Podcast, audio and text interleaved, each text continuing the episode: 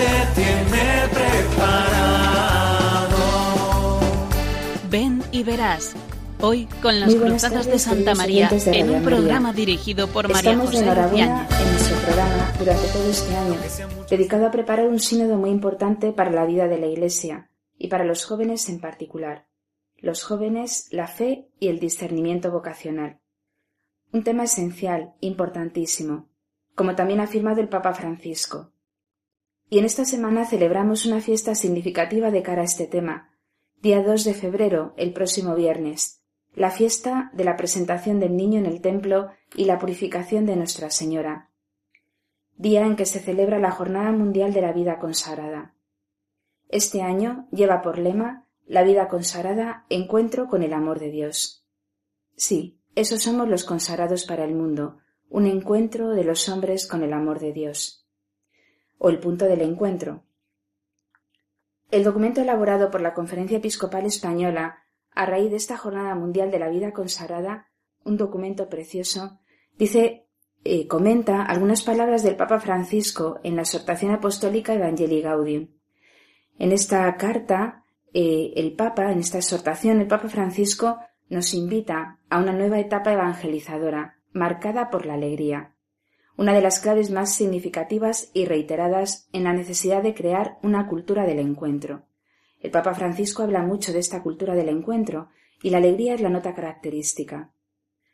Señala el Papa cuál es la esencia de esta cultura, cuando explícitamente invita a cada cristiano, en cualquier lugar y situación en que se encuentre, a renovar ahora mismo un encuentro personal con Jesucristo, o al menos a tomar la decisión de dejarse encontrar por Él, de intentarlo cada día sin descanso.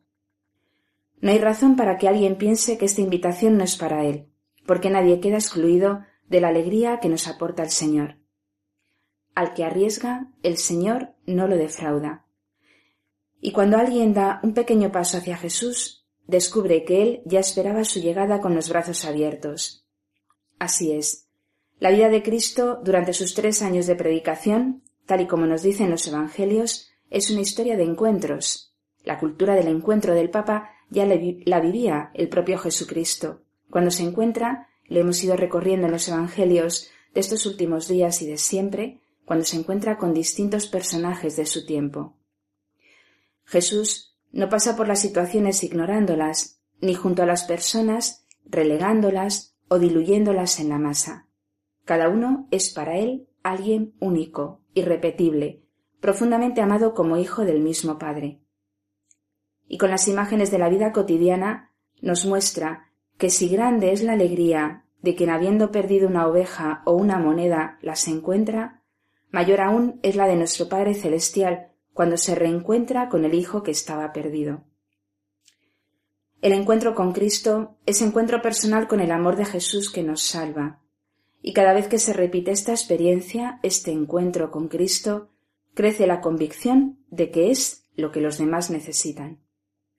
Por ello, el lema de esta jornada de la vida consagrada que celebramos es una nueva ocasión para entrar en el interior de uno mismo, volver la mirada al corazón, esa morada central de la que habla Santa Teresa, para ver qué es lo esencial, lo más importante para nosotros, y qué es aquello que nos está distrayendo del amor y que por tanto nos impide ser felices. El amor de Dios es fiel, es fiel siempre, no desilusiona nunca, nunca defrauda. Pero la tentación de la autorreferencialidad egoísta, como dice el Papa Francisco, nos ronda y pretende engañarnos para hacernos tambalear cuando Cristo, mirándonos a los ojos y amándonos, nos pide que le sigamos. Nos pide además que compartamos con, con los demás lo que tenemos y lo que somos. Esa fue la propuesta que Jesús hizo al joven rico y este joven no supo acoger pero que sí escucharon e hicieron suya los apóstoles, la samaritana, el buen ladrón, todos aquellos que le siguen por los caminos, llevando la buena noticia del amor de Dios y quienes le siguen hoy con el testimonio de la vida consagrada. Este encuentro con Cristo, que es esencial en la vida consagrada, lema de, de esta jornada del año 2018, es lo que fundamenta que el Papa diga que la pastoral vocacional es la pastoral de la Iglesia, asumiendo que es esencial para la Iglesia la pastoral de las vocaciones. Ven y verás, el título de nuestro programa. Ven y verás y verás a Cristo. Así nos lo presenta el Evangelio de los últimos días, cuando Jesús se encuentra con Jairo, cuando se encuentra con la hemorroísa, cuando eh, habla a todos con autoridad, cuando se encuentra con el, endemoniado y lo libra de los, de los demonios, este es Cristo. Ese encuentro con Cristo es el que fundamenta la vida consagrada. Este encuentro con Cristo es el tema de nuestro programa, en este Ven y Verás, centrado hoy especialmente en la vida consagrada, en la llamada, en la vocación. No se vayan, porque en breves minutos tendremos una interesante tertulia, como siempre tenemos en nuestro programa, Hoy muy interesante porque además está toda ella protagonizada por jóvenes. No se vayan. Para que mi amor no sea un sentimiento, tan solo un deslumbramiento pasajero. Para no gastar mis palabras más mías ni vaciar de contenido mi te quiero. Quiero hundir más hondo mis raíces en ti y cimentar en solidez este mi afecto. Pues mi corazón que es inquieto y es frágil, solo acierta si se abraza tu proyecto más allá de mis miedos, más allá de mi inseguridad. Quiero darte mi respuesta. Aquí estoy para hacer tu voluntad, para que mi amor sea decirte sí hasta el final.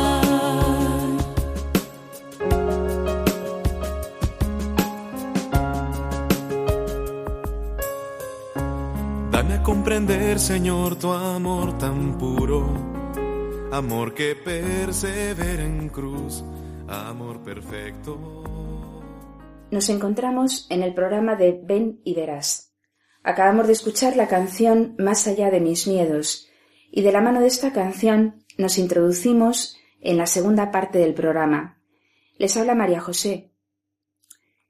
Y tengo el gusto de tener a mi lado a unas jóvenes que ya repiten programa, más veces han estado aquí conmigo. Eh, muy buenas tardes, Connie. Hola, buenas tardes. Connie es Constanza Huerta de Soto.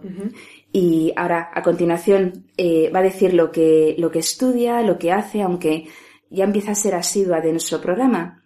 Y también tengo aquí a mi izquierda, a mi izquierda, a Marta. Buenas tardes, Marta. Buenas tardes, María José. Qué gusto estar otra vez aquí. Pues sí, porque también es asidua del programa. Marta, que antes se me ha trabado la lengua. Marta, Marta. Eh, casi que me sale la frase del Evangelio. Marta, Marta, te afanas por muchas cosas y una, y una sola es importante, ¿verdad? ¿No? Dice Jesús que María ha escogido la mejor parte, pero realmente no es que haga eh, más meritoria la, la, labor de María, sino que lo que dice es que lo importante es ser contemplativa en la acción, es decir, una mezcla de Marta y María. ¿No, Marta? Pues hay que estar en ello, sí, en este mundo. Bueno, muy bien. Bueno, pues eh, Connie, recuérdanos, recuerda, recuerda a nuestros oyentes qué es lo que estudias, a qué te dedicas. Yo estoy haciendo un máster en economía política en la Rey Juan Carlos y antes de eso estudiaba algo que tiene bastante poco que ver, o por lo menos parece desde fuera, que es eh, Bellas Artes. Me, gradué en junio de 2017 y ahora aparte del máster estoy trabajando en un colegio y y bueno, mm, con más asuntos. Sí, sí. Sí, realmente Constanza, Connie, también se afana por muchas cosas. Demasiadas. Yo soy más Marta que Marta. Ya. Sí, sí. Ah, muy bien, muy bien. Bueno, pero también está en el camino de ser contemplativa en la acción. Es decir, esa mezcla de Marta y María. ¿Y tú, Marta, qué, qué estudias? Pues yo estoy estudiando en la Autónoma un máster, el máster de acceso a la abogacía, hice Derecho y ahora estamos pues siguiendo con la formación y y a, ver qué nos depara el futuro. Ah, muy bien, muy bien. Bueno, pues vamos a confiarle a la Virgen vuestro futuro para que, bueno, para que os coloque en un lugar adecuado donde podáis ser al mismo tiempo Marta y María, ¿no? Siguiendo con, con este pasaje del Evangelio. Bueno, pues eh, en el programa de hoy, que está centrado en la vocación, yo os preguntaría, en primer lugar, qué entendéis por vocación, porque a veces, eh, bueno, se puede emplear de muchas formas el término vocación, seguramente, ¿no? Eh, cuando alguien os dice, os habla de vocación, ¿qué entendéis? Yo creo que es la llamada específica que tiene Dios para cada uno y se traduce pues en muchas áreas de lo que compone a la persona, pero la más fundamental yo creo que es la vocación eh, personal en el sentido de dónde te realizas en el amor, si es en el matrimonio o si es una vocación de consagración. Y luego pues está la vocación profesional específica que puedas tener en, pues eso, dónde, te, dónde, te, vas a ejercer tu profesión, ¿no? Bueno, es muy interesante el, el, perfil que le has puesto que es esencial, ¿no? La vocación al amor que Dios quiere para cada uno de nosotros. Porque todo, eh, todos nos debemos de realizar en el amor. Entonces, al hablar de vocación, uno se refiere claramente a esa vocación, esa llamada al amor que todos tenemos y dónde, dónde hay que realizarla, ¿no? No sé, Marta, si tú opinas igual o... Sí, yo veía también como Connie que es ese descubrimiento, ¿no? De, de cuál es el camino que, que, Dios ha elegido para uno mismo. Que es verdad que yo creo que, bueno, pues pueden ir pasando los años y que a lo mejor no, no puedes saber en qué momento puedes recibir esa luz de Dios, ¿no? Pero que siempre es posible con un discernimiento serio y, y con la ayuda de alguna persona que tenga experiencia y conocimiento de Dios pero bueno, qué importante es esto, yo creo, estos temas que hablamos, María José. Ah, sí, ¿te parecen importantes? Sí, son importantes, la verdad. Porque además es que van, van a la esencia, es decir, a lo que hace realmente feliz a una persona, ¿no? La esencia de la vida de una persona que es el amor, ¿no? Pues, mmm, bueno, Marta ha dicho una cuestión importante y es, bueno, has dicho dos matices que creo que son interesantes. Uno, lo referido a que al momento en el cual uno lo descubre y otro, el tema de que normalmente es necesario que haya una persona que te ayude, ¿no? A encontrar esa vocación. Claro, con respecto al momento, yo siempre pienso, realmente es interesante que cuanto antes uno descubra, ¿no? A que le llama a Dios, porque si no, pasan los años y va dando vueltas y no termina uno de encontrar la felicidad, el camino de la felicidad en esta vida. Y claro, la vocación no es solamente para la vida eterna o para la felicidad en la vida eterna, sino ya aquí, ¿no? Entonces lo del tiempo creo que es un factor interesante. ¿no? Es decir, no se trata de estar años y años y años descubriendo claro. a qué nos llama Dios. Porque es verdad que hay personas que lo descubren muy pronto. De niños a lo mejor reciben una luz especial y saben cuál es su llamada, ¿no? Eso la verdad que no sé si se suele dar en la práctica, pero en general la gente suele estar años discerniendo porque es un, es un, es algo fundamental en la persona. Y vamos, requiere un tiempo, ¿no? Bueno, en general, ¿tú crees que hay muchas personas que se preocupan de buscar su vocación? ¿Muchos jóvenes? Yo creo que casi no se contempla, o por lo menos no se entiende de esa manera. Eh, no, yo, yo creo que ni siquiera existe como la perspectiva de que cada uno tenga una vocación específica. Si, si la gente, la mayoría, ni siquiera creen en Dios, ¿cómo van a pensar que tienen una llamada especial? Em, pero bueno, respecto a lo que dices de la importancia que tiene responder y hacerlo cuanto antes, más que nada porque, a ver, si Dios nos ha creado con una misión específica, el lugar donde tú puedas hacer más bien Claro. Es el lugar específico donde tienes que estar. Y no tiene por qué ser, porque yo creo que siempre está la confusión y yo misma, pues me siento a veces eh, muy atraída hacia la idea de decir, no, yo quiero hacer cosas grandes, ¿no? y quiero cambiar el mundo y quiero que sea de esta manera, pero claro, en realidad yo ahí estoy eh, haciendo una imaginación de lo que yo considero que es grande, pero es que a lo mejor el lugar donde yo puedo ayudar más y hacer cosas realmente grandes es el lugar específico que igual yo desde mi perspectiva ahora mismo pues no, no parece no parece como la, la no parece una cosa grande pero pero por ser el lugar donde tengo que estar es donde más puedo servir claro esto que acabas de decir se relaciona un poco con la importancia de descubrir la vocación, ¿no? O sea, ¿por qué es importante descubrir la vocación? Bueno, descubrirla y responder, claro, porque hay quien la descubre y dice hasta luego. ¿Por qué es importante descubrirla y responder? Es como quien se especializa, por ejemplo, si tienes un talento brutal para hacer zapatos, ¿para qué te haces médico? Eh, sí, Aunque tú digas, no, es que los médicos, tú desde tu perspectiva subjetiva y desde tu los conocimientos que tú tienes y la, opinión que tienen tus padres o lo que sea. eh, pues yo considero que un médico hace más bien al mundo que un zapatero. Pero ¿qué más da si tú tienes un talento claro. especial para hacer zapatos? Mejor que te hagas zapatero y que te conviertas en el mejor zapatero que intentes ser médico por a lo mejor influencia de tus padres o de la consideración que se tenga esa profesión porque no vas a hacer tanto bien, básicamente. O sea, que consideras que es importante descubrirla para poder hacer el mayor bien posible. Sí. Entendiendo que ese mayor bien es lo que Dios quiere para la persona, que haga el mayor bien. Sí. Siempre con perspectivas a que tenemos lo que tú has dicho al principio, vocación al amor y a servir a los demás. Claro. Entonces, ¿dónde puedes servir a más gente mejor, básicamente? Marta, ¿por qué crees que es importante descubrir la vocación y responder? Bueno, pues lo veía un poco también, bueno, desde una perspectiva muy similar a la de mi amiga Constanza.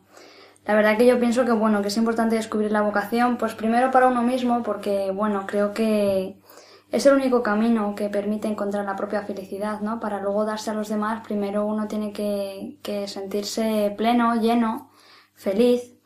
Y luego, pues por todo ese bien que se puede llevar al mundo, a las personas, en el estado en el que Dios pues te haya llamado, ¿no? Que se puede, bueno, se puede hacer mucho bien como contemplativa, pues eh, de madre de familia o bueno, no se puede valorar cuándo o dónde se puede hacer mayor bien, sino que ese mayor bien pues es respondiendo a la llamada concreta que has recibido de Dios, ¿no? Directamente. Entonces, pues, pues, qué bonito es responder. Pues en relación con esto que ha dicho Marta, ¿no? Eh, bueno, es importante responder primero para uno mismo. ¿no? Mm, vamos a escuchar el testimonio de Amaya que, que hace un poco su, su respuesta al hallazgo de la vocación en este sentido, porque el encontrar la vocación llena de sentido nuestra vida, dice ella. La vocación y en concreto la elección de la vocación es un tema que acompaña a una persona a lo largo de toda su vida y que cobra especial importancia durante sus años de juventud, los años de formación de una persona en los que reflexiona sobre su pasado, sobre su educación, es consciente de la realidad que le, acompaña, de las circunstancias que condicionarán su vida y que piensa además en su futuro, en sus metas, en sus objetivos, eh, a los que dedicará todos sus esfuerzos. Para mí la vocación es el camino personal que Dios tiene pensado para cada uno de nosotros para llegar a la santidad. Creo que la vocación está íntimamente relacionada con una plena confianza en la voluntad de Dios, que implica reconocer los planes de Dios primigenios que tiene para nuestra vida, que por supuesto cuentan también con la libertad que tenemos todos en, el, en la toma de estas decisiones. Creo que eh, esta elección de la vocación, este reconocimiento de, esta cuestión en nuestra vida eh, es, requiere una valentía mm, pues admirable, ¿no? a la que eh, por supuesto me gustaría tener y, creo además que en un mundo de confusión, de, dudas que, que, impera a nuestro alrededor, que lo invade todo, es bueno, es, es complicado, ¿no? Eh, darse cuenta de, de nuestro papel activo en, en, nuestra vida, de la importancia que tiene reconocer eh, esos planes de Dios a los que me refería y, y creo que esto implica eh, mucha reflexión, mucha oración, también sacrificio en ocasiones, pero que también nos reporta pues una esperanza, una esperanza y una seguridad que, que solo nos la da sentirnos acompañados en este camino, pues eh, por Dios, ¿no? Amaya es una estudiante de Derecho y Economía de la Universidad Autónoma de Madrid y, bueno, es muy interesante eh, ese testimonio que nos aporta, ¿no? De qué es la vocación, por qué es importante descubrirla, ¿no? Y qué resonancia tiene el hallazgo de la vocación en el resto del mundo, ¿no? En el resto de, bueno, del mundo y de las personas que me rodean. Mm, realmente, claro, da, da en el clavo, porque el que uno encuentre la vocación y responda a ella es realmente ponerse en el mismo camino y en sintonía con lo que Dios quiere para uno. Y como Dios lo que quiere es que seamos felices, eh, esa misión que ha trazado para mí es para que yo sea feliz. Es lo mismo que nos dice otro joven, un estudiante de bioquímica, Antonio. A ver, Antonio, ¿qué es lo que nos cuenta en su testimonio? Para mí vocación sería algo que Dios hace que nazca en ti y hace que sea algo a lo que te vayas a, a dedicar en un futuro, ¿no? Algo que te va a hacer feliz y algo que tienes que alcanzar como una meta. Que, que cada uno reconozcamos nuestra vocación y respondamos a ella es muy importante porque Dios siempre va a querer lo mejor para nosotros. Y si una vez alcancemos esta vocación, vamos a lograr la felicidad, vamos a estar más completos, vamos a ser más felices, porque Dios siempre va a querer lo mejor para nosotros. Por lo tanto, reconocer nuestra vocación y responder a ella va a ser algo muy importante. Para el resto de los cristianos esto va a tener mucha repercusión porque, bueno, si tú respondes a esa vocación, vas a encontrarte mucho más feliz, mucho más pleno, más completo, entero, y eso se va a reflejar en el ambiente externo y, claro, lo van a ver las demás personas, tus amigos, tu familia, los que te rodean, tus seres queridos, y al final vamos a hacer un mundo mejor, ¿no? De alguna forma, si respondemos a esa vocación. Estupendo, porque tal y como nos dice Antonio, Dios quiere lo mejor para nosotros. Ojalá esta idea se nos clavara a fuego en el corazón. Dios quiere lo mejor para nosotros. Dios no nos quita nada, Dios nos da todo. Una frase que hemos eh, recordado muchas veces en este programa. Dios quiere lo mejor para mí, quiere mi felicidad. Por lo tanto, es necesario que yo ponga los auriculares para escuchar a Dios. ¿Y qué es lo que quiere decir? Ahora, claro, esto es clarísimo, es evidente, es diáfano. Eh, otro tema que podríamos tratar en algún programa es por qué luego nos cuesta tanto eh, responder, aunque ya en alguno de los programas anteriores, incluso en varios, hemos visto obstáculos para la respuesta, todos lo reconocemos. Ahora, creemos que responder a la vocación tiene alguna repercusión en las personas que me rodean, en el mundo, en la sociedad, o es simplemente un algo, un algo, un hecho, un acontecimiento positivo para mí solo. Yo creo que muchísimo, porque tú en el momento en el que estás en el lugar de que Dios ha escogido para ti, ya pesas en la realidad. O sea, tú ya eres lo que tienes que ser, lo que ya eras de antes, pero lo has reconocido y lo has abrazado. Entonces, tu presencia y tu existencia es significativa. Y en realidad todo el mundo está buscando eso, tener eh, eh, esa presencia y esa conciencia de su propio ser. Y claro, cuando, yo creo que cuando lo ven en los demás, es una, es una fuerza muy atractiva y por eso lo de que un sí lleva más síes. ¿no? Si tú eres coherente y respondes a esa llamada, que es en el fondo lo que busca el ser humano con todo su corazón, y otros lo perciben, aunque no sepan a lo mejor articularlo, decir, no, no, sepan decir con palabras qué es lo que les atrae tanto, pero yo creo que, que, es una fuerza brutal el hecho de que haya una persona coherente y una persona haciendo lo que tiene que hacer en el mundo y la misión que Dios le ha dado. Eso es lo, lo, más, lo más grande que, que puede hacer una persona. Hay algunos jóvenes que, que dicen y formulan que experimentan en su interior que están eh, llamados a hacer algo grande. Esa llamada a hacer algo grande es un signo, claro, ¿no? De una llamada de Dios, porque Dios llama a cosas grandes. Entonces, ese querer dejar huella que decía el Papa Francisco y que en este programa hemos comentado alguna vez, en uno de los discursos que hizo en, en la Jornada Mundial de la Juventud de Cracovia, ¿no? Eh, los jóvenes llamados a dejar huella y a no ser jóvenes sofá y dejar huella en, en el mundo. Entonces, esa, ese impulso interior de que yo quiero dejar huella, quiero hacer algo grande, eso es una señal de que Dios llama con fuerza. ¿no? Mm. Y claro, ¿eso qué significa? Que lógicamente la repercusión en el mundo que nos rodea de una persona que se entregue a la vocación que Dios le pide, la repercusión es enorme. ¿no? De hecho, es que, también lo hemos dicho alguna vez, eh, lo que yo eh, deje de hacer y me corresponda según el plan de Dios, se quedará sin hacer, porque soy única e irrepetible. Mm. ¿no? Por lo tanto, aquello que yo no haga, nadie lo va a hacer. Exacto. Exacto. Por lo tanto, ese hueco no va a ser llenado. De ninguna forma. Es importante, sobre todo lo que decíamos de lo específico, del lugar específico, porque es que hay sí, sí, justo. espejismos que y yo y yo también soy víctima de ello, de lo que yo considero que es grande o que es una misión así noble y tal, Pero es que da, igual lo que yo me pueda imaginar, porque lo importante es que tú estés en el lugar exacto. Y eso solo lo sabe Dios y a lo mejor, eh, pues exteriormente, o la sociedad puede considerar que eso no es suficiente. Por ejemplo, una madre de familia que se está sacrificando y nadie ve, nadie, nadie ve lo que está haciendo, pero en realidad lo que ella está haciendo es muy grande. Respondiendo a esa vocación específica, en esa vida oculta, está realizando la, voluntad de Dios. Claro. Y eso es lo que cambia el mundo. Y bueno, es lo que hace que siga adelante, vamos. Claro, claro. Eh, en este sentido, recuerdo lo de, creo que Santa Rafaela, María del Sagrado Corazón, creo que se llama así.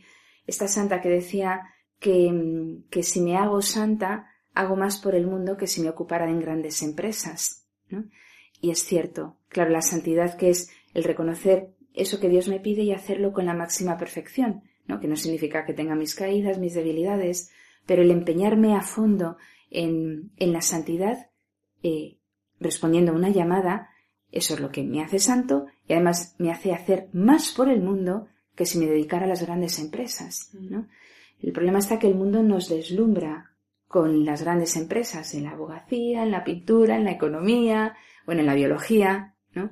Y claro, muchas veces soñamos con el premio Nobel, por ejemplo. Yo conozco a alguien que sueña con el premio Nobel de investigación en biología, mm. lo cual es muy laudable y muy, muy adecuado, ¿no? Pero, pero bueno, sí, tú que eres científico, gana el premio Nobel y al tiempo hazte santo, ¿no? Porque a lo mejor lo que Dios quiere justo es una vocación particular en la ciencia, ¿no? Aunque ya hemos reiterado que nos eh, centramos en una vocación como llamada al amor, ¿no? Marta, ¿cree que Marta, ¿crees que es importante esta repercusión? ¿Crees que hay repercusión si yo respondo? Yo creo que es muy importante responder y creo que, efectivamente pues hay mucha repercusión, ¿no? Que se dirige a mucha gente sin que nos demos cuenta. Y es verdaderamente a partir del momento en que uno descubre su vocación cuando uno empieza a sembrar y a, y a hacer que los demás crezcan, ¿no? Transmitiendo a Dios. Bueno, Connie. Es muy interesante eh, en el texto que nos pasaste del sínodo acerca de la pastoral vocacional, eh, que lo que dice el Papa de crear ambientes de oración. Ah, no sé exactamente esa, esa, palabra, pero... Sí, sí, sí lo dice tal cual. Eh, esencial para descubrir una vocación. Eh, estar, si estás tú centrado, puedes ayudar a que otra gente encuentre su centro, básicamente. Sí, sí, sí. Y me gusta como eso, en lugar de eh, intentar hacer proselitismo o explicar solo la doctrina, pues, por la teoría, si tú lo vives y, y hay, bueno, hay personas que son ejemplos y testigos vivos de la fe y, y además esas personas crean ambientes donde la gente puede experimentar de primera mano lo que es vivir cerca de Jesús, pues eso, eso, eso es lo que convierte y eso es lo que la gente sea capaz de dar una respuesta libre y responsable a la vocación concreta. Claro. Es también esta, este texto, bueno, forma parte de un texto que comentó Pablo VI, que dice que el joven, ¿no? Eh, actualmente, y bueno, mm, de siempre, el joven, como todos nuestros contemporáneos, ya no cree tanto a los maestros como a los testigos. ¿no? Mm es el testigo el que hace que uno crea, el que da testimonio de aquello que vive, ¿no? Sí, sí, es eh, muy bonito el texto al que has hecho alusión. Y, y, claro, en este sentido, primero se trata de vivirlo con coherencia, ¿no? Para poder dar testimonio. Bueno, pues eh, vamos a escuchar eh, lo que nos dice María. María, María Palomino, es una joven de 18 años que ha entrado hace un par de meses, eh, se ha consagrado a Dios como esclava carmelita en Cuenca. Mm, es una joven llena de vida que ha reconocido su llamada y sin viendo que es una llamada verdadera ha dado su sí y, se ha consagrado a Dios. Y entonces ella habla un poco de la repercusión que tiene eh, su entrega y creo que es muy concreta porque dice, la primera repercusión es en mi familia y en mis padres. ¿no? Creo que es muy bonito. Vamos a escucharlo. La vocación es el plan que Dios tiene para cada uno de nosotros. Dios va tejiendo este plan pues poco a poco en nuestras entrañas y nos lo pone en nuestro corazón, en nuestra alma y en nuestra mente. Eh, esta respuesta que le damos a Dios nos hace descubrir lo que verdaderamente Dios quiere para nosotros, quién somos verdaderamente, porque esta respuesta es la que nos hace felices y la que nos anticipa la, plenitud de la vida aquí en la tierra. Como he dicho, eh, no da lo mismo responderle a Dios o no, porque cuando nosotros respondemos somos felices, pero no solo somos felices nosotros, sino que irradiamos felicidad. Y es un testimonio para que los demás conozcan a Dios. Este testimonio no solo implica mi respuesta que yo he dado como esclava carmelita a, Dios, sino que implica la respuesta por parte de, de mi familia, de mis padres, que han tenido que decir un sí a esa pequeña entrega que le hacen a Dios de su hija, mis hermanos, mis familiares. Entonces, eh, mi testimonio es hoy en día es bastante importante ya que una chica con 18 años no está bien visto, por así decirlo, a que entregue su vida a Dios. Bueno, pues esta es María. María, que habla de la plenitud que alcanza, ¿no? Todo aquel que se entrega a Dios. Y, bueno, y claramente manifiesta lo que antes hemos señalado, ¿no? Que si somos felices aquí, seremos felices en el cielo y que no se trata solamente de aspirar a la santidad para ser feliz en la vida eterna, sino de serlo ya aquí. Estas son las respuestas de los jóvenes, lo que piensan los, los jóvenes sobre la vocación, sobre la importancia de descubrir la vocación, sobre la repercusión que tiene ¿no? a nuestro alrededor mi respuesta. ¿no? Mm, no sé si queréis señalar alguna cuestión más, Connie o Marta, de esta pequeña tertulia que estamos teniendo antes de escuchar el último testimonio que tenemos esta tarde, que es el de otra joven. Bueno, yo, después vamos a hablar más del el texto sobre la pastora vocacional. Sí, sí, sí. Es una cosa relacionada con eso, pero si no, lo espero a, más tarde. Bueno, no, si quieres comentar algo ahora. Bueno, me, de todas las pautas que da el Papa, que ahora las comentaremos, pero una que me llamó mucho la atención es acerca de la eh, lucidez. Ah, sí. Ser conscientes de la, de la realidad que acompaña a los jóvenes ahora y aprender a utilizar esos lenguajes y, sobre todo acoger esa realidad concreta porque no, o sea, tenemos que dirigirnos a ellos con lo que ellos son. Eh, conocer a nuestra generación, que no le valen mensajes edulcorados ni mensajes eh, falsos, sino ese testimonio verdadero y radical de personas que son ejemplo y aparte personas que están dispuestas a sobreponerse a lo mejor a esa barrera que existe muchas veces entre la Iglesia y la realidad de los jóvenes ahora mismo, los jóvenes contemporáneos, sobreponerse y, y, dirigirse a ellos en un lenguaje que ellos comprendan. Y yo creo que eso, es fundamental y bueno, luego ya lo hablaremos más, pero creo que un medio súper potente para conseguir esto es a través de Internet y de las redes sociales. Sí.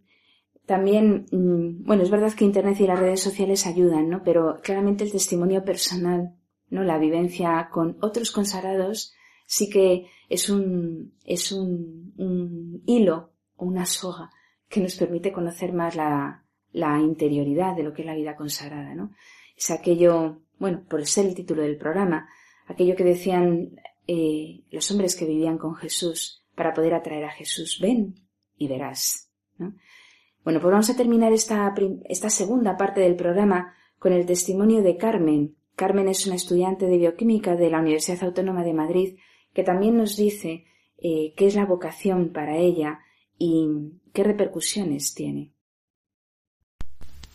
¿Qué, es la vocación para mí? Bueno, para mí yo creo que para todo el mundo la vocación es, es, un don, ¿no? Es, es un regalo de Dios. Es, yo creo que es el, es el proyecto que Él tiene pensado para cada uno de nosotros en particular. No es es aquello que va a hacer de nuestra vida pues una vida totalmente plena, donde vamos a ser muy muy felices, pero no por ello alejados del sufrimiento, de los agobios, de vamos, somos humanos, ¿no? Pero por eso hay que intentar descubrirla, porque ¿quién nos conoce mejor que Él? Y nosotros mismos nos conocemos como nos conoce Él. Por eso hay que intentar descubrirla, porque todo lo que venga de Él no es que sea bueno, no es que es lo mejor y, y lo que va a hacer de nuestra vida, vamos, como ya he dicho, totalmente plena, no necesitamos nada más. Y, y bueno, también es, pues, es muy importante que haya gente que, pues, que ya haya descubierto su vocación, pues que la dé a conocer a los demás, que la compartan, pues, pues por eso mismo, para ser un ejemplo de alegría y de humildad entre tanto la gente que no cree como los creyentes, los creyentes que yo llamo creyentes de mínimos, que solo van a misa y ya está, no hay que ser un ejemplo porque el, el mundo necesita de esa alegría y de, ese, de esa entrega, ¿no? Mm, ver que hay gente entregada a la verdad, a, a una causa y que vean que merece la pena vivir por ello, ¿no?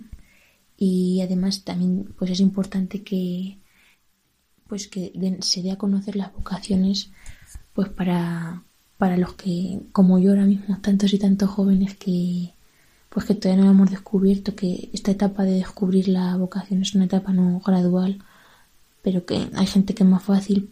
En mi caso yo reconozco que no está siendo nada fácil pero pero que haya gente que dé a conocer su vocación pues pues ilumina a tantos como yo no que estamos esperando impacientes pues por saber cuál cuál es esa llamada saber cuál es el plan que tiene Dios pensado para nosotros.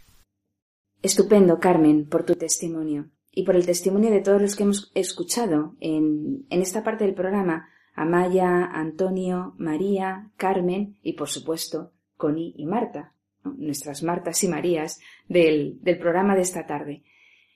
Pues eh, vamos a terminar esta parte y ahora continuamos después de la canción. No se vayan, que nos espera también eh, un texto muy enjundioso sobre lo que es la pastoral vocacional y la importancia de la vida consagrada.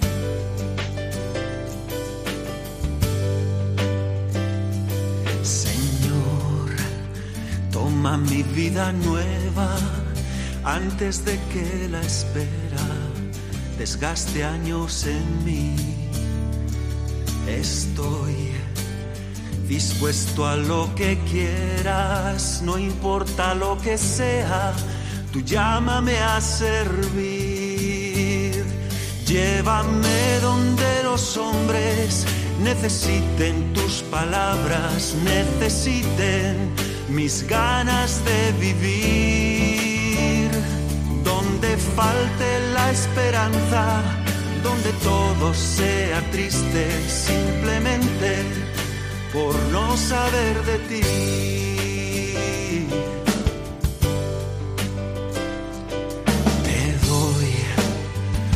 corazón sincero para gritar sin miedo lo bello que es tu amor.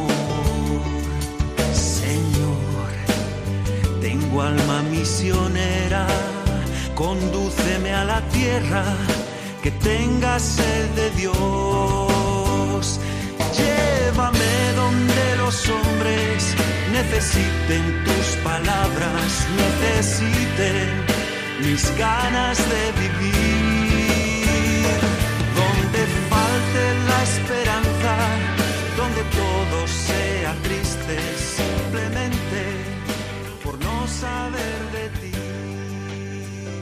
Nos encontramos en la tercera parte del programa y después de haber escuchado eh, esta canción que nos habla tanto de, de, apostolado y de misión, que es la consecuencia de la vida consagrada, el querer hablar a todos de Cristo. Invitamos a los jóvenes y a todos los que nos escuchan a que nos escriban a beniveras2 consultando todo lo que deseen acerca del tema de la vocación, el discernimiento o de todo lo que en este programa vamos tratando. Pues seguimos ¿no? con. Eh, estamos anticipando la jornada de la, Jornada Mundial de la Vida Consagrada, porque estamos tratando los textos eh, esenciales que se, van a, se han escrito sobre la vida consagrada para este año 2018. Pero vamos a recuperar eh, un mensaje del Santo Padre que pronunció en diciembre del 2017 eh, a los participantes en el Congreso Internacional Pastoral Vocacional y Vida Consagrada, Horizontes y Esperanzas. Es el texto al que ha aludido antes Connie, justo antes de, escuchar la canción, Y bueno, me parece muy interesante el texto, ¿no? Porque dice, eh, dice, comienza el texto, ¿no? Hablando de que los que son llamados al seguimiento de Cristo en la vida consagrada o en otras vocaciones dentro del pueblo de Dios puedan encontrar, eso es lo que pretende el Papa, puedan encontrar los cauces adecuados para acoger esa llamada y responder con generosidad a ella. En lo que muchas veces hemos escuchado, hay muchas llamadas, pero también muchas se pierden. Y por eso el Papa, pues, eh, elabora este texto y, y muchas iniciativas para que todos se encuentren los cauces para poder responder. ¿Qué te ha parecido el texto del Papa, Connie? Me ha encantado, me, ha gustado mucho todas las pautas, que si quieres ahora las vamos desgranando. Eh, pero bueno, sobre todo básicamente eh, el énfasis que hace en el hecho de que las personas que tienen que acompañar a los jóvenes que después van a discernir, pues tienen que ser personas que vivan de forma coherente y de forma radical su fe y su seguimiento de Cristo, eh, que, que es a través de ese acompañamiento, o sea, a través de generar ambientes donde las personas puedan experimentar el amor de Dios, como realmente puedes dar pie a que una persona responsablemente y de forma libre decida responder a, Dios en su vocación concreta. Y es que eso es porque eh, no, no, tenemos que pretender adoctrinar. O sea, a, mí a mí por lo menos no me gustaría que una persona me intentara convencer de nada, sino, al igual que Dios, pues poco a poco el amor se va revelando sutilmente a través de infinitud de gestos y de situaciones y, y es en, ese ambiente donde, en esa entrega perseverante, donde una persona puede descubrir el amor y, decidir responder al amor.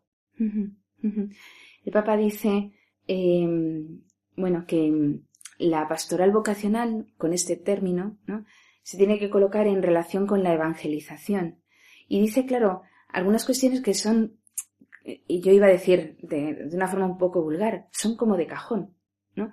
Dice, implica la educación en la fe, de forma que sea un verdadero, la pastoral vocacional sea un itinerario en la fe. Y claro, es que hay que formar en la fe y debemos de crecer en la fe, porque a veces eh, reducimos la fe a una simple vivencia superficial de las cosas. Entonces la fe implica una respuesta a Cristo que se me revela, que se me muestra. Entonces, claro, tengo que ir creciendo en la fe. No es un camino, es un camino. Y ese camino lleva al encuentro personal con Cristo. de ahí lo que comentábamos al principio del programa, eh, esa cultura del encuentro del Papa Francisco implica un encuentro primero con Cristo. ¿Y qué hay que hacer? Favorecer los encuentros con Cristo, es decir, poner en contacto con Cristo. ¿Cómo uno se pone en contacto con Cristo? Con la oración y los sacramentos. Es decir, esa vivencia profunda de la oración, una oración solitaria, una vivencia de los sacramentos profunda, con sentido, que acreciente la fe y que acreciente la gracia, eh, ¿quién no queda seducido por Cristo cuando se ha encontrado con Él? Eh, por eso hay que propiciar esos encuentros, ¿no? Lo dice claramente el Papa. También relaciona el Papa la pastoral vocacional con la pastoral de la familia. Lo habrás leído. Sí. Y, claro, esto también está en consonancia con la, eh, las palabras que hemos escuchado antes de María, cuando decía que la primera repercusión era en su familia y en sus padres. Por dice el Papa, eh, pastoral de la familia, de tal modo que los padres asuman con gozo y responsabilidad la misión de ser los primeros animadores de la vocación de sus hijos. ¿no?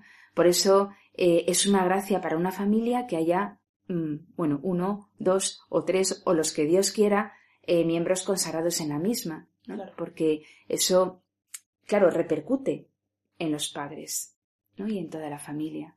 Hmm. Básicamente, yo no sé si Marta quiere decir algo, es, yo lo veo relacionado con si ya de por sí es difícil porque existe un bloqueo eh, de tu propio egoísmo, las propias expectativas que tienes con relación a tu vida, lo que quieres conseguir, si además a ese bloqueo interior y personal de cada uno se une el bloqueo de las perspectivas que tienen tus padres, pues es muy difícil.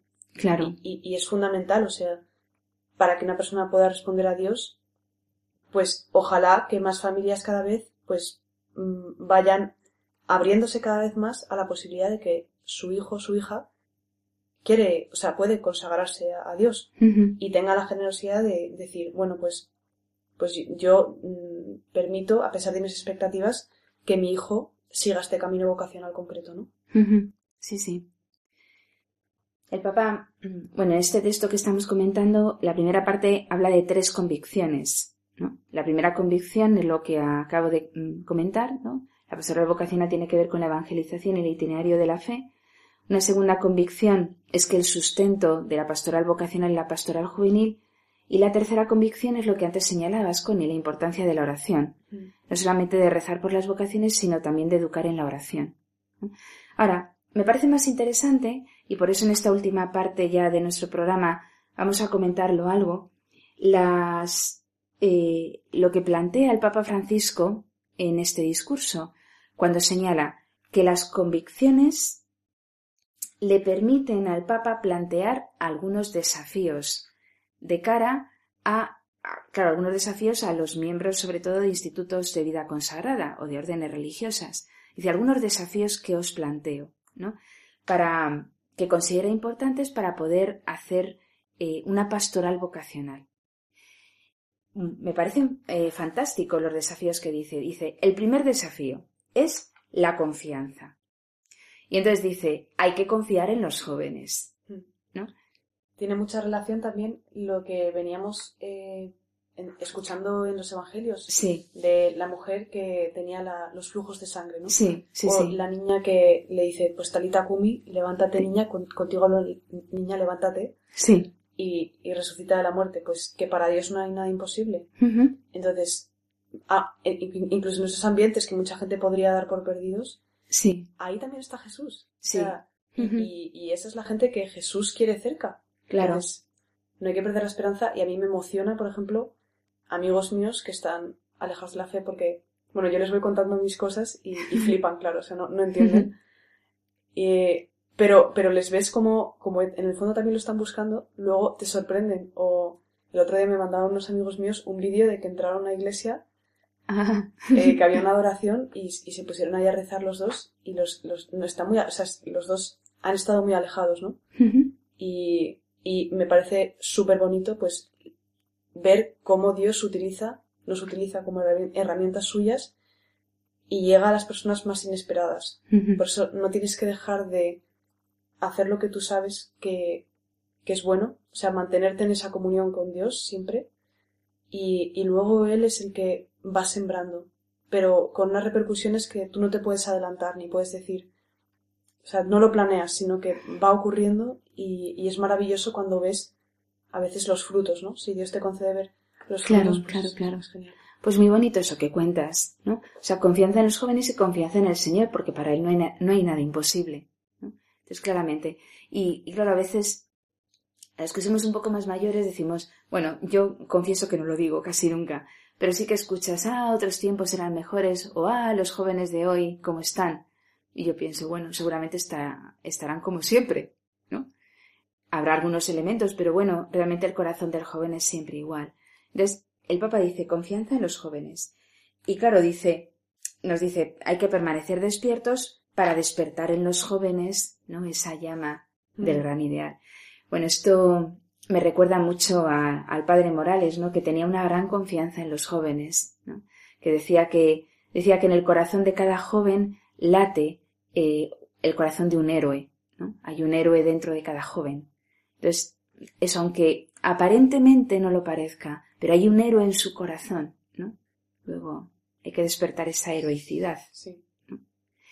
Bueno, luego otro desafío del cual has comentado tú antes, Connie, que plantea el Papa es la lucidez. La mirada aguda y la mirada de fe sobre el mundo, Y sobre el mundo de los jóvenes. Y luego otro, otro desafío que marca es la convicción. ¿Qué, ¿Qué significa esto que dice el Papa de la convicción? Pues señala para, para proponer hoy a un joven el ven y sígueme, ¿no? Es decir, esa llamada a la que Dios le invita, se requiere audacia evangélica. Claro, aquí la propuesta ¿no? que hay que hacer pues desde las parroquias, los movimientos, desde los directores espirituales, los guías o incluso como tú misma, ¿no? Cuando invitas a tus amigos, pues lo haces con audacia. Es decir, yo he encontrado algo fantástico, no me lo voy a callar. ¿No? Sobre todo siempre desde la naturalidad, en plan. Claro. Tal cual, si tú lo vives, procurar siempre ser muy honesto y vivirlo de verdad, porque si no, ¿qué andas tú diciéndole o intentando darle lecciones a los demás? Para nada, vivirlo con sinceridad y dejar que eso eh, se transparente. Claro. Yo creo que diría a nivel personal mm, con las personas concretas. Y luego en relación con la audacia, eh, por el tema de la evangelización, también eh, pues se me ocurre un ejemplo que ahora mismo me llama mucho la atención, que es, estoy viendo gente compartiendo todas estas cosas y compartiendo eh, esa narración de lo, de lo que constituye pues su vida de entrega a Dios en las redes. Ah, por eso te decía antes lo de Sí, sí, sí. Que tiene, tiene todas estas partes de las que habla el Papa Francisco, que es el acompañamiento, la audacia, a la hora de cómo transmites estas ideas a los jóvenes, cómo te adaptas a su lenguaje para que te entiendan. Eh, eh, la, la, coherencia, ¿no? La, la, coherencia en la vida y, y, el acompañamiento. O sea, el hecho de estar ahí, no intentando eh, adoctrinar en ningún momento, sino simplemente haciendo sentir a los jóvenes que son amados como son, como ellos son ahora. Y, ese realismo a mí me, me, me, encanta, me conmueve muchísimo, porque es lo que yo veo que hace que conecte con las personas que amo, que son los jóvenes que están ahora mismo, ¿no? Sí. Que, están viviendo Y, que tienen, tienen ese, esa inquietud en su corazón. Dios. Sí, sí. Sí, de hecho, eh, hay muchas personas que justo, a lo mejor, quizá, bueno, ahora mismo en concreto no recuerdo casos. Bueno, recuerdo eh, algunos hechos de conversión a partir de Radio María, precisamente. Ah, ¿no? Al escuchar algo en Radio María ha surgido ya el hilo del cual tirar. Pero sí, también sucede mucho en Internet. también estoy pensando ahora mismo en un antiguo alumno mío que, bueno, quedó un poco defraudado de un curso y entonces se dedicó a buscar por Internet y entonces eh, chocó con Chesterton en Ah, sí. Internet y eso fue el punto precisamente de cambio. ¿no? O sea que las redes sociales y Internet y, y, las, y la web a, a veces no es, no es destructivo, ¿no? sino justamente es el punto de, de partida para una conversión y los medios de comunicación, claramente. ¿no? Simplemente llamar la atención sobre un youtuber que es un sacerdote marianista que Ujú. se llama, bueno, su nickname así de YouTube es SM Dani y me lo enseñó hace poco una militante. eh, Sí. y, y nada, es, es, es increíble porque hace, hace todas estas cosas que, o sea, vive, Sí. vive con una coherencia brutal y con un amor a Jesús increíble y luego todo lo va contando, lo va retransmitiendo. Sí. Entonces tienes ese acompañamiento y tienes, eh, y nada, o sea, ves que es una persona perfectamente normal y, y, y es, es muy, muy emocionante, la verdad. Y, él está llevando adelante un- una especie de movimiento, un proyecto que es- se llama eMission Ujú. y es un poco pues qué, qué forma podemos hacer para santificar los medios de los que disponemos que son precisamente pues las redes sociales eh, YouTube Ya. Y está a mí me parece muy interesante en este tema concreto Sí, sí. Pues dice el Papa, mm, bueno, un texto precioso, ¿no? Eh, dice, el seguimiento de Cristo en la vida consagrada merece la pena y la entrega total de uno mismo a la causa del Evangelio es algo hermoso y bello que puede dar sentido a toda una vida. Solo así, ¿no? Dice el Papa, la pastoral vocacional será narración de lo que uno vive, como tú señalabas, ¿no? En algunos puntos concretos. Será narración de lo que uno vive y de lo que llena de sentido la propia vida. Y sólo así, la pastoral vocacional será una propuesta convincente. Luego, mm, en este texto, ¿no? El que estamos aludiendo, el Papa ya señala algunas cuestiones ya más concretas de algunos adjetivos que debe tener esta pastoral. Y aquí también nos entrelaza lo que tú has señalado de las redes sociales con lo que es un acompañamiento personal, porque él dice que la, la propuesta vocacional debe ser diferenciada, es obvio, ¿no? Porque cada uno somos diferentes y aquí es donde entra el acompañamiento personal, es decir, a cada persona, porque cada uno es único e irrepetible, ¿no?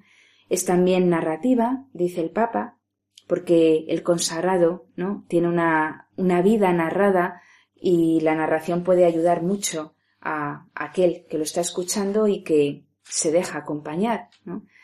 Es una propuesta dentro de la iglesia, ¿no? Es eclesial. Luego, mmm, también, eh, bueno, todo el texto es muy bello cuando habla de que es evangélica y como tal comprometida y responsable. Claro, es una llamada muy, muy, muy incisiva a que aquellos que estamos consagrados seamos cada vez más al estilo de Jesucristo, en pobreza, en castidad y en obediencia, y comprometida. Es decir, somos testigos de Cristo, ¿no? Y claro, pues eh, Cristo no es cualquiera, ¿no? Merece la pena poder, poder imitarle y hacerlo cada vez con mayor radicalidad. Bueno, luego señala acompañada, perseverante, juvenil, llena de Dios, siempre llena de Dios. Y tenemos que ir acabando ya nuestro programa, pero un dato que me parece significativo y no, no puedo eh, dejar de pronunciarlo en este programa es que el texto eh, este del Papa eh, acaba con una frase, dice, los jóvenes nos esperan, es hora de caminar. Y es que justo esta frase, es hora de caminar, es la que pronuncia Santa Teresa de Jesús cuando, cuando entrega su alma a Dios, ¿no? En el momento final de su vida. Es hora de caminar. Pues mm, creo que esa es la frase que en este año teresiano, ¿no? porque tenemos un año jubilar teresiano este 2018, pues creo que es una forma bonita de terminar este programa eh, que nos prepara para el Día de la Vida Consagrada, porque Santa Teresa es una maestra en este seguimiento radical de Cristo fijándose en su persona, en su humanidad. Es hora de caminar. ¿Qué os parece, Marta y Connie? ¿Es hora de caminar o es hora de quedarse quieto, ¿no? Contemplando cómo pasan las cosas. De caminar. Es hora de caminar. ¿No, Marta? Es hora de ser Marta. Sí, sí, claro que sí. Es hora de caminar y de, de, descubrir la voluntad de Dios y de estar en el camino y no perder esa ilusión, que los jóvenes siempre podemos encontrar muchos impedimentos en esa búsqueda, ¿no? Pero qué importante es ser constante y, y pedir ayuda. y caminar. no, no dejar de caminar.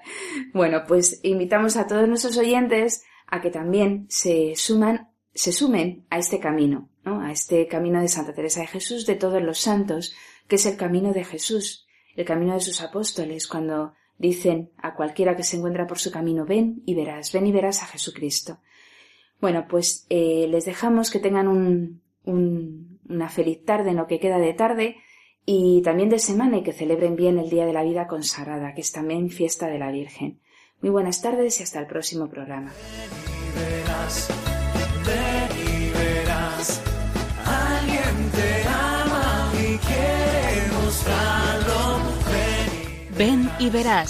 Hoy con las Cruzadas de Santa María en un programa dirigido por María José Luciáñez.